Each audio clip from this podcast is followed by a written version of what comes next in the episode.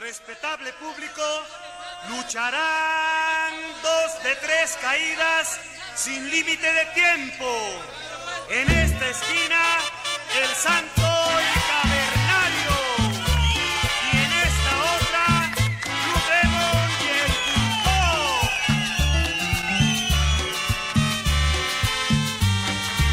Pulpo. Esta cortina anuncia que hay versus en Sí. el día de la fecha y hay un versus no tan conocido para el para nosotros y Para el imaginario argentino. y para el imaginario miedo escénico Eh, el derby mira el nombre como te lo Sí. derby de los eternos enemigos Ah, por si, por si ser clásico rival no, no fuese suficiente. eternos enemigos el clásico de Atenas sí. es tan pero tan problemático ¿De qué estamos hablando? ¿De cuál, qué equipos? Olympiacos Sí, camiseta roja y blanca Sí. a, fra- a- a rayas sí, y Panathinaikos eh, Sí. camiseta verde bien. Es tan problemático, Leandro, que para mí hasta parece que es sudamericano el clásico. Imagínate. Bueno, lo- los griegos tienen algo.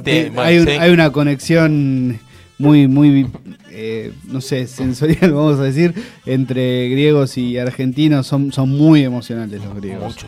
La rivalidad entre los dos clubes viene provocada por la situación de las ciudades en la que nacen. Sí, Mientras el Panathinaikos es de Atenas, Sí. el Olympiacos proviene del Pireo.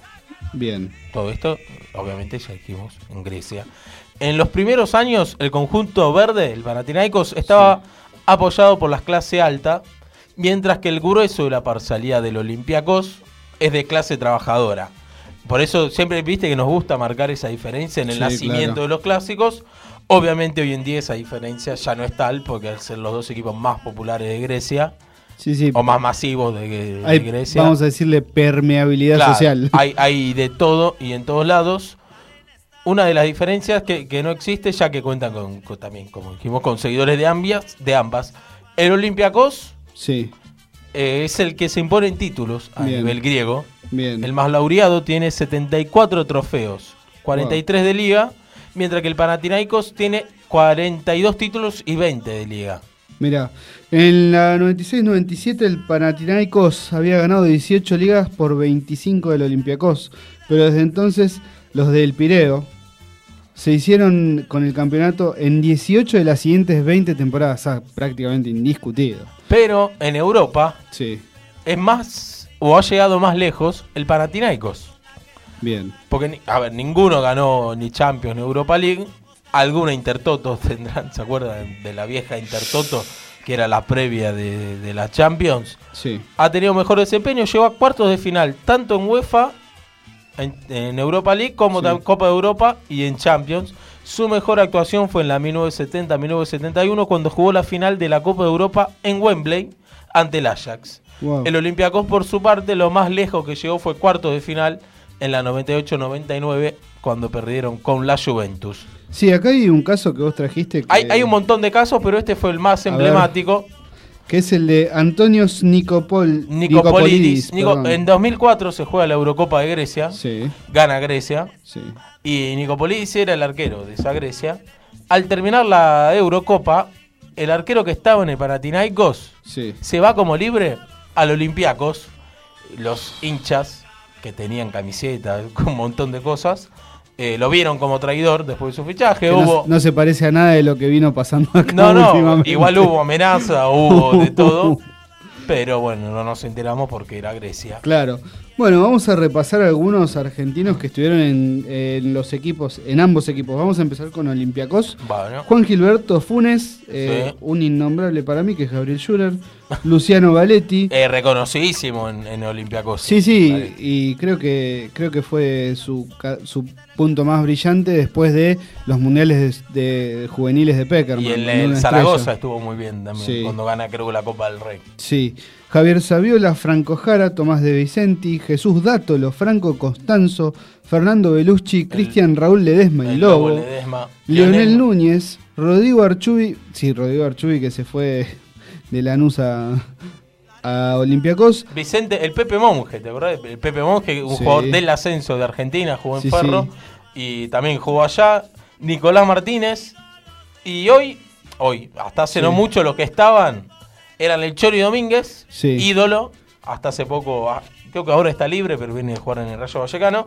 Y el Cucho Cambiazo cerró su carrera ahí, en el Olympiacos. ¿El Chori no estaba en Grecia también cuando se vino por el descenso? de Claro, es verdad. Cuando se, se va y después termina volviendo a Claro. Grecia, después vuelve, va a jugar a España.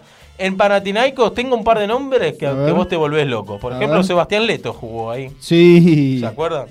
Sí, sí. Después, Jugó Juan Ramón Verón, Oscar Álvarez, Juan Ramón Rocha, eh, José Borelli. parecen más jugadores de, de otra digo, de una época más lejana de los que habíamos ¿Se mencionado, acu- ¿no? Este es el X González, ¿se Sí, acuerdan? el X González. El, el enganche. Sí. Jugó ahí también, es el creo que era eh, ídolo, el Chirola Romero jugó ahí. Cristian Daniel Ledesma, otro. F- Fernando Galeto, el Lucho Figueroa. Hay unos cuantos argentinos que, que han jugado. Después jugadores reconocidos del... Me acuerdo de Rivaldo en el Olympiacos.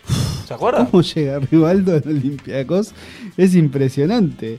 Pero la verdad son dos equipos muy convocantes de Grecia. Grecia es un equipo muy apasionado y ahora lo, lo vamos a explicar un poco mejor. La rivalidad de pronto trasciende a otros deportes, Sí, como el waterpolo, el vóley y el básquet, sí. eh, donde hay un hecho increíble. Vamos a aclarar algo. No hay hinchada más pesada en el básquet europeo que Grecia. Que los griegos... Los griegos son los barra bravas europeos de básquet. Mira, ¿sí? Por eso, eh, recuerdo un segundito antes de, de- de venir acá, el partido durísimo que tuvo la Argentina para llevarse la medalla de oro contra, contra Grecia en Atenas, donde jugaron absolutamente de visitantes. sí, y sí. Eh, reciente polémica en el básquet. Sí, Resulta que todo empezó en semifinales de Copa de, de Básquet de Grecia, de Grecia. El Olympiacos, como protesta por la labor ar- arbitral, se retiró en el entretiempo del partido con Panathinaikos. wow. Después, inmediatamente después, anunció que no jugaría ningún partido de las competencias nacionales que estuviera arbitrado por alguno de esos tres referees de ese día. wow. Y que tampoco se, se jugaría, tampoco volvería a jugar contra el Panathinaikos sin referees extranjeros.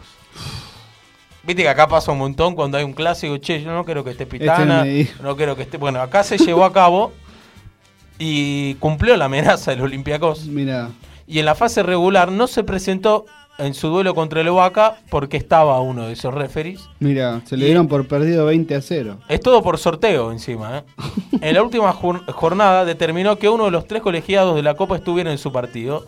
Olympiacos anunció que no iba a jugar, pero finalmente sí se presentó al encuentro después de que el árbitro que pidió protección policial le lanzaron un cóctel y decidió no presentarse. O sea, porque el árbitro se bajó por una Amenaza. por una amenaza bastante real, ¿no? Le tiraron un, un Sí, cóctel sí, molotov por en la casa. por eh, se vandalismo. presentó.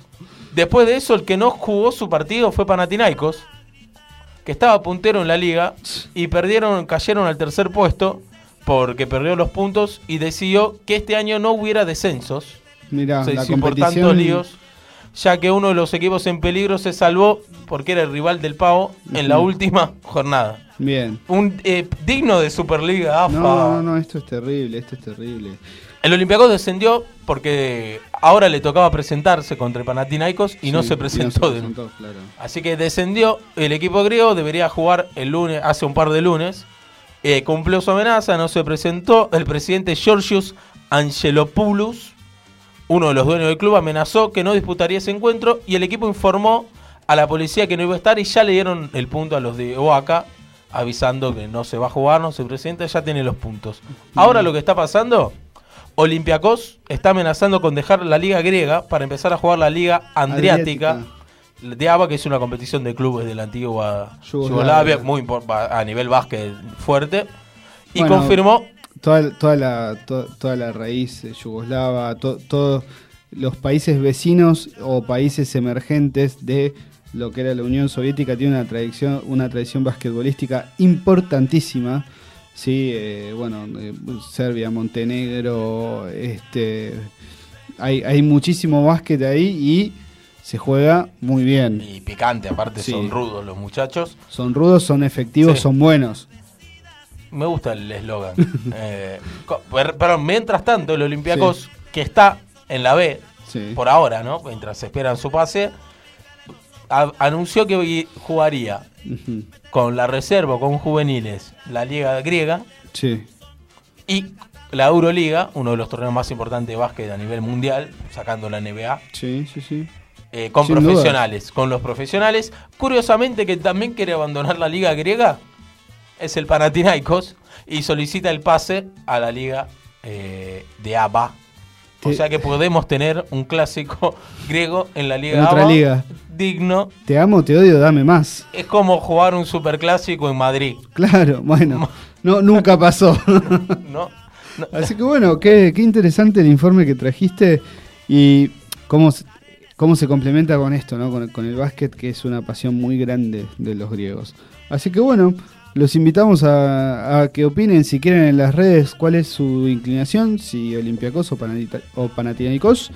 Eh, y bueno, ¿qué harían ustedes si su peor rival de toda la vida se va a otra liga? ¿Qué hacen? ¿Lo siguen? Qué pregunta, ¿eh?